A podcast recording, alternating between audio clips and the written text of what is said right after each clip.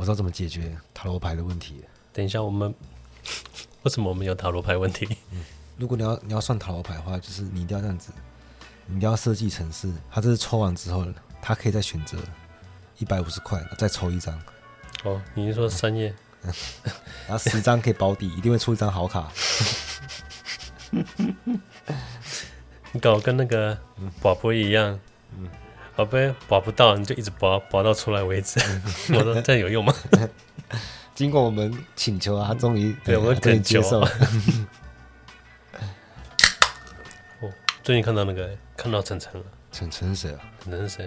晨晨那个小孩。对啊，统神的儿子啊。嗯。哦。我突然想到，哎，最近那个力量人也很红。嗯。啊，力量人。力量人。力量不是晨晨啊？嗯。力量人啊，对啊，力量是晨晨啊。对啊。啊，对，干他妈讲错了。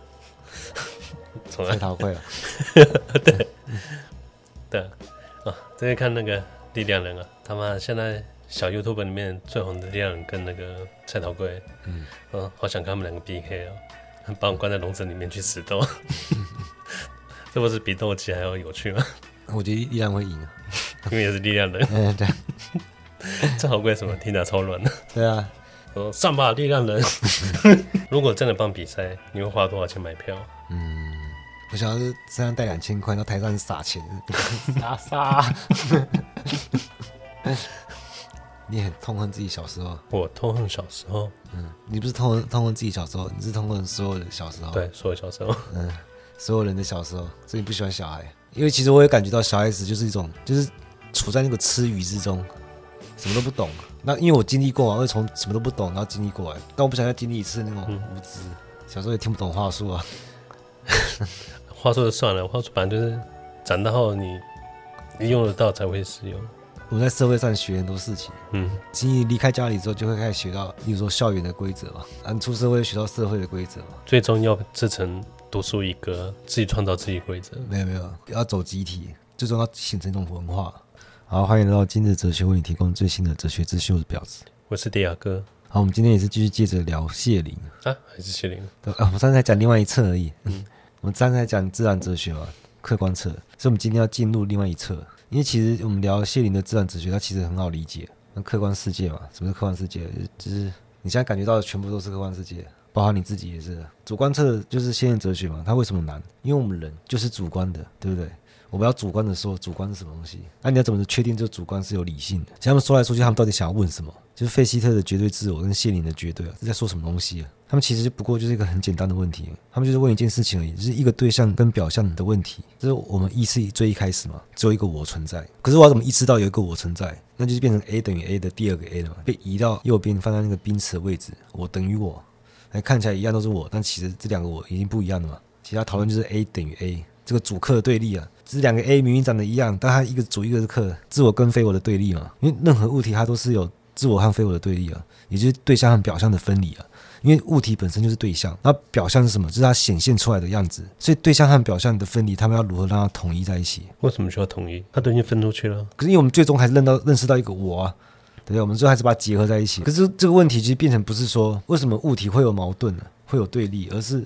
为什么对立的东西可以让我们意识到有东西的存在？就是为什么他们是要透过矛盾涌现出来的？是从矛盾之中显现它自身。你是说要主客它才会显现？对啊，嗯，一定要有这个对立，然后最后统一它，它才会显现出来，你才知道，哎，什么是我？A 等于 A 是什么？对啊，你要把东西分成两个，分两个之后，你才有办法去定义。如果它是无限的话，它认识不到自身嘛？它一定要受限，被切开，它才知道，哎，它是什么？当它知道它是什么时候，它就已经不是了，因为就是主体它感觉不到自己嘛。如果他想要认识自己的话，他就需要受到限制，就自我非我嘛，这是我们原始的感觉。那是谁来调和我们的？调和他们的东西是一种创造性直观。什么是创造性直观？就是时间空间。我们认识一个物体，这个对象它可以分成实体与偶性。实体就是可以承载偶性在上面嘛。什么性？偶性，偶然的偶。空间，空间就是实体了。时间就是偶性，他们是同一个东西。只是我们分开来看这样子。例如说，我会买一瓶牛奶放在公司的冰箱，然后我之前买的时候，我同事说有怪味，我又买另外一个牌子了。然后有一天他就问我说：“哎，冰箱有没有牛奶？”我说：“有啊。”他说：“我为了你才买的。”然后他说：“我是为了你买的，我才喝的。”到底他的因果关系是因为我先买了他才喝，还是他他要喝我才买的？这没什么好问的吧？这是看你们的默契啊。因果是同时设定的，因为我们是把时间跟空间分开来看，才会看出所谓的前因后果，对不对？嗯，这就是创造性直观，是我们认识活动将他们分割开来嘛。其实我可以不用用，我不要用那个时间性去看它。他就不会有前因后果了。但是我们要认识到，他就是要把它们分割开来。所以真正问题就是对象跟表象它相符一致，它根本就不是问题，因为它本来就同一个东西嘛。同一个东西怎么会有同一的问题？只是问说为什么它一定会有一个过程，一定是分离的，一定是有矛盾的。其实我们认识活动就是这个实践过程，它是一种意志活动嘛。就是说到实践，我们就要扯到那个自由的问题了。因为意志活动一定要是自由的，可是我们的理智是不是有限的？既然我们理智是有限的，就是所有的先验框架，什么时间性啊、因果律这些啊。这些全部框架我们称为理智，它是有限的，也就是说它是必然的。但是意志活动是自由的，他们就矛盾了吗？有限不是设设框架，我说不能设框架。就像我今天去徒步旅行，然后有人问我说终点在哪？我说这整个世界哪有什么终点？你就直接跟他说终点就是起点。可是这个没办法避免，你知道吗？这种像我最近认识很多人啊，他其实就是一种普遍到特殊的过程。比如说我们在聊电影嘛，电影在线索我们可以聊到喜剧。然后喜剧在线索聊到啊，蒙提派森，这个品味越来越小众嘛，它表现出一种特殊性，它其实一种框架，它是一种线索，然后它其实可以说成这种自我标签。那你有一个特殊的标签的时候，你可以再跟别人标签对一下嘛，如果有对到，你就可以当朋友嘛。嗯，像我最近才刚认识一个人，他也把《拖车公园男孩》全部看完，每一季。是你介绍，是他自己在看？他自己看的，自己看。嗯，我没遇过，没遇过有人看这个 这一波。嗯，可如果你不是特殊性的话，你不用框架了，不要标签的话，比如说你你的兴趣是很普遍的，如果你很喜欢睡觉。很好嘛，大家都喜欢睡觉，可是这个标签就变大家都有嘛，就是它普遍性的，那很重要，但是它不能跟别人产生特殊的连接。有啊，有人说我很喜欢睡觉，嗯、我一定要睡二十个小时，它叫普遍性啊。我看这个太太猛了，没有，那但是别人没有这样子啊。对啊，所以它是它的特殊性。对对，特殊性讲错了，嗯、这这是它特殊性啊。我们刚刚讲到那个，我有感觉到矛盾，就是好像有问题，因为他还没被同意。其实就是因为我们想象力啊。你这样讲好像想象力才是罪魁祸首。因为我们的意志活动是自由的嘛，随便你怎么想，所以你就你就想到无限嘛。可是理智会告诉你这个不现实的。我们实践活动不就是为了要拉近那个理想与现实的距离吗？只有我们处在于现实，都是追求理想，它表现在时间上，它就是历史了，全人类创造的历史。因为个人是不能实现的，因为你的理性是。透过文化创造出来的。什么叫个人不能实现？我之前有个朋友很爱问我这个问题。如果他说，如果这个世界上只有他一个人的话，会怎样？我一样不会怎样。你不会有智慧啊，你就会像一颗石头一样。你没有他人的意志，你根本没办法确保什么是什么，你没办法产生智慧。所以历史一定是集体的，你个人是没办法实现的。讲得更精准一点的话，其实如果只有你一个人的话，也不会有世界，世界不会涌现出来，因为世界必须要透过人来中介，所以一定是全人类的历史啊，历史一定是。集体才能实践的，自由可以胡思乱想嘛，所以他会怎样？他可以创造理想。可是当你认识越深的时候，你的理想就越大。什么越深？认识，你你对这个世界认识越深的话，嗯、然后理想变得更大，又怎样？那矛盾就变越大。所以这个分割不是越越分越开，理想跟现实越分越开，结果就会推动我们去认识，就会推动整个历史的巨轮，创造全人类历史。就是我们要保证我们的意志的自由，我们社会还是要追求理想嘛。那这个怎么办？所以我们必须要创造道德。其实道德不需要创造，它会自然而然的生产，因为道德是自然调节出来的。就是我们要说某个某个文化他们自己发展出来的游戏规则。对，这因为这都很偶然。重点就是好想要好好过日子嘛，他们就要彼此限制。你不要骗我，嗯，我也不会骗你，真的。对啊，所以所以这是很偶然的啊，有可能会产生一个道德感很重的社会，但是也有可能很道德感很低落的社会都有可能。它是自然产生出来的，可是它不见得真的可以把我们推到理想的社会。为什么？因为总是会有扭曲的道德，这也是自然产生出来的，这也是很自然的事情，所以还需要透过法律来限制。其实这个法律啊，它这个法律指的是社会上的规则啊，应该是是道德它它本身是柔软的，所以它需要一一块很硬的法律在那里。因为这个法律没有很硬啊。因为我相信谢你的法律一定是宽松的，比道德硬嘛，比道德硬，但是它不是那种超硬邦邦，例如说什么闯红灯罚一千个那种，不是这么硬的东西，它是一个普遍社会的规则。嗯，我们现在应该重新看待历史，我们现在看历史，其实看起来像是是那个法法则规则。规律慢慢实现的历史。我们之前不是有聊到说，那个人意识一直升级，最后希望是完全形式化，变成一种法则，然后去施加在这个世界上。其实现在有一个东西一直一直在升级。你说现在吗？现在对啊，现在。现在进行什么？就演算法。哦，哎，看我我找到方法对付他们。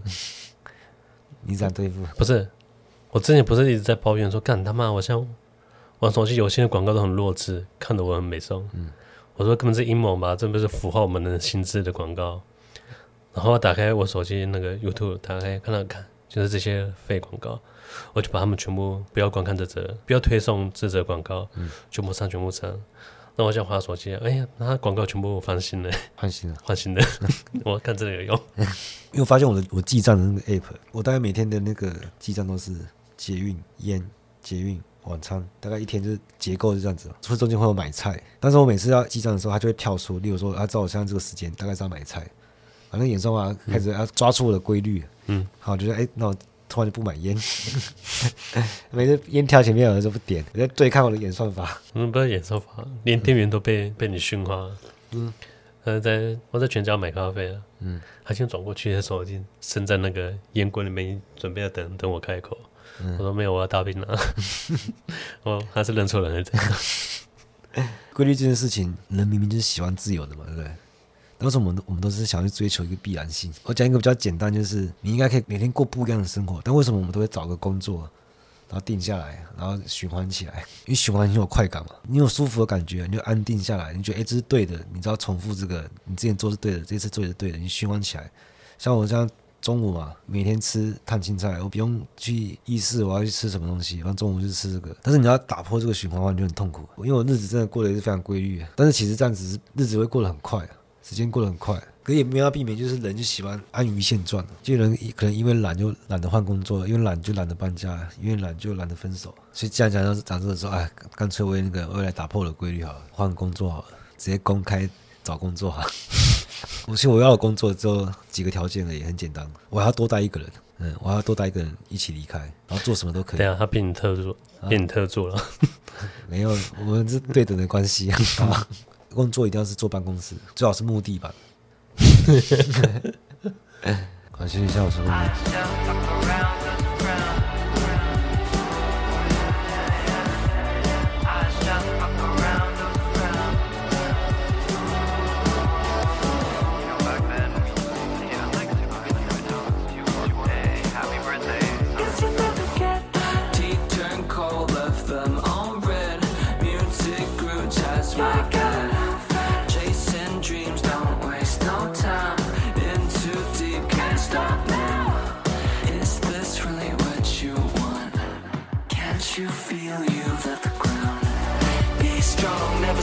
return.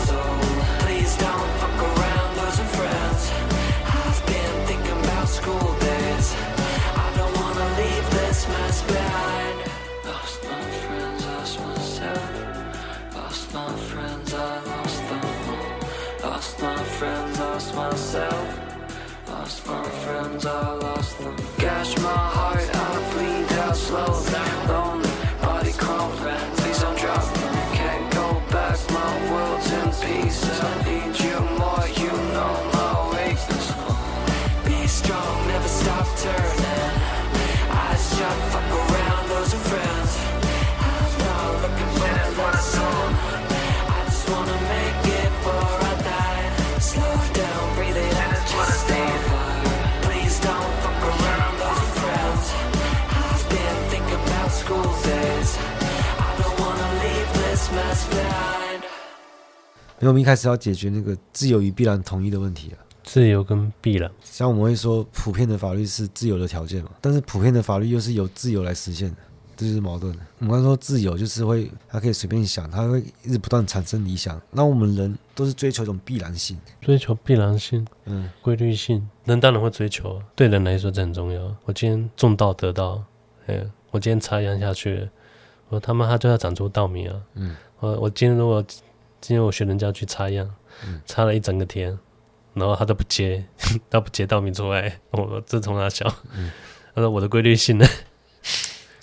你有没有想过，有一种偶然是 种道德果，哎呀，长得更好。果是什么？之前哲学上研究必然性，他都会讲，要么是神，要么是不可知嘛。但谢林把这个必然性归结在他人的意志。我们刚才讲的文化嘛，什么的那些，嗯、这必然性是什么？这必然性就是个不断产生啊，这理想会不断产生，不断产生，这个就是一种必然性。所以他说他怎么调和这个自由跟必然的矛盾呢？其实自由就是必然，必然就是自由。那个必然是什么？必然就是就这个，哪个？就这个点。真正感觉到自由是怎样？真正感觉到自由就是那种超级不自由，你一定要这么做，这才是你的自由。我就知道这样做。有时候很多这种时刻，就是你当下觉得很坚决，你要这样做，你感觉到自由，一定是感觉到必然。冰淇淋买一送一的时候，没有没有，这个 这个完全没选项，非做不可啊！对吧？这不就非做不可？好奇怪，怎样？我我突然想。起我当兵被抓去出公差，出了三天两夜，三天两夜。你在干嘛？就是布置，当美工啊？有哈？当美工啊？对，就是不知道，好像是空军的一个，我不知道是司令还是谁要过来要唱卡拉 OK。嗯，对，我们就去把要去把会场布置，三天两夜不吃不睡不喝，跟我像回想起来，我完全没有吃饭的印象。我说。当时我就一直在那里啊，我也没离开啊。我我们我们我们到底有没有吃饭？然后睡睡地板，睡个大理石，很冷，也没有被褥，就是人躺着睡。说哦冷冷到啊，说起来冷冷到边睡边抽筋。我之后想起来，我说干，我们真的有吃饭吗？完全没吃饭。嗯。然后不来第三天结束了，他说啊，那辛苦辛苦啊，然后他们找个房间让我们去睡觉，嗯，然后睡一个下午，嗯，去睡，因为那个那个好像是别人的卧房，嗯，别的单位卧房，对，睡起来就我们东西被被人家丢掉，没有没有，我没有举这个例子，我只想起来，我那时候我好像没吃东西，原本最近没有什么非做不可的事情，然后点煤罐头啊，嗯。嗯、啊，今天十二点之前给我回去啊！问我家猫，我家猫会发疯。这非做不可吗？本来应该昨天就就要买了，拖到今天。嗯、一天四餐啊？那，我想多吃一餐，多宵夜啊。嗯，可我觉得啊，算了，给他吃啊。那他不，他前十五年都没吃的份。我最近吃超过了。这么快补回来？哎呀，自由跟必然关系啊。嗯。那为什么自由里面会感觉到必然？就是因为它可以不断创造新的理念，然后发现这个不断创造就是必然。你可以举一个一个例子啊，如果在真正自由的情况下，给你三个选项让你选，你都给我选项的还有自由，所以你感觉到是不自由。但是呢，如果这个三个选项里面其中一个选项是你超级想要的，你就会感觉到自由，这是必然啊。你必然会选这个，你才会感觉到自由啊。但是当下吧，有些东西你超级想要。得到之后说好像也没那么想要，但是得到之后是啊，但你当下是非常想要这个，你才会感觉到自由。我自由可以做这个选择，就是我要这个东西。不是啊，他给你三个选项，嗯，你就说这哪是自由，这个是必然。我要这个，嗯，像那个像那个迪士尼的阿拉丁啊，嗯，你看精灵他看起来法力这么强，他做什么都可以，可是他最后的愿望就是叫阿拉丁说给他自由。嗯，那小时候看我就觉得，哎，你看起来还不够自由。可是他不是说住在那个湖里面很很不舒服？他不是很不舒服啊，他就是他就是感觉是被禁锢了。嗯，虽然我没有被关在里面，我可以、嗯、我可以跑来跑去，变来变去。可是就是他想要舍去他这个帮人家实现愿望的这个身份。嗯，就算你看给他自由，嗯、名为自由的身份之后，嗯、他做的事情跟以前做的事情其实是一样的。给他自由之后，他马上变成恶魔，他马上离开，说他妈傻逼，我走。您说那个嗯。神灯是他的拘束器，对啊，他就很像那个谁，孙悟空，不是孙悟空，不是孙悟空，白蛇传的。你有看那个青蛇与白蛇？你好像就叫青蛇而已。青蛇，嗯，谁拍的？呃，不知道，法海是赵文卓。哦，我看过，嗯，看过，嗯，干那部很猛哎，而且而且那个谁，哎，他叫什么名字啊？里面许仙叫什么名字？不是不是徐什么，演许仙那个叫徐什么？徐什么强的是吗？那个舞蹈老师啊？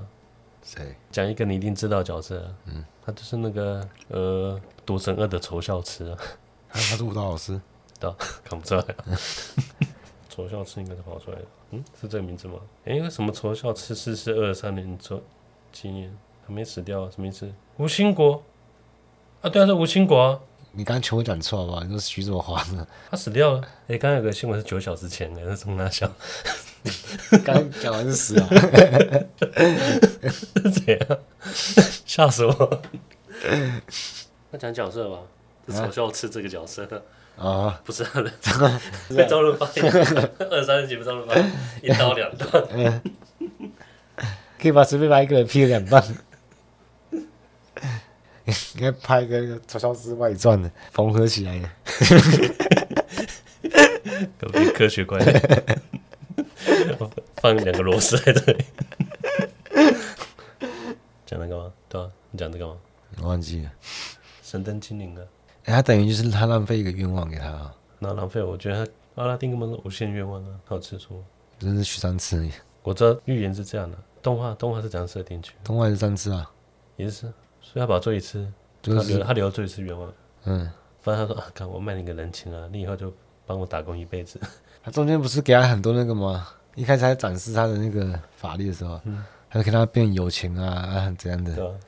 然后崩一下就没了，他不想说，所以你变有钱方式的话，就是给我这些幻象一样，是吗？你说，到时候一个人一 一个人坐路边破破烂烂。跟 跟慕容复一样，我是大燕国的皇帝。打打对对对，皇帝说的是。慕容复感觉下场那么凄惨。呃，这个真的觉得是最凄惨的一个。哎，新版的有改他结局吗？没啊，新版就是那个复兴成功。没那么多，改那么多。没有，新版完颜就跑去照顾他一辈子了。啊、哦。嗯，好像好很多。嗯，对啊，太爽了。以前养那只雪纳瑞，嗯，它一出生在在笼子里，它也觉得好好的。然后有一天把它放出来，它就出来溜达溜达，之后就把它关回笼子，它就突然冲它笑，它它就不乐意，它在狂叫。它一开始还在笼子里面，它更没有自由概念，它没有出来过。我就想到，然后那一天看到那个，那天不看娃娃车吗？嗯，哎呀，我就走过去一看，看里面一看是。是个人类婴儿，我吓一跳。我已经到到这个到这个程度，里面竟然装的是人类的孩童。哎、欸，怎么把家狗毛剃光？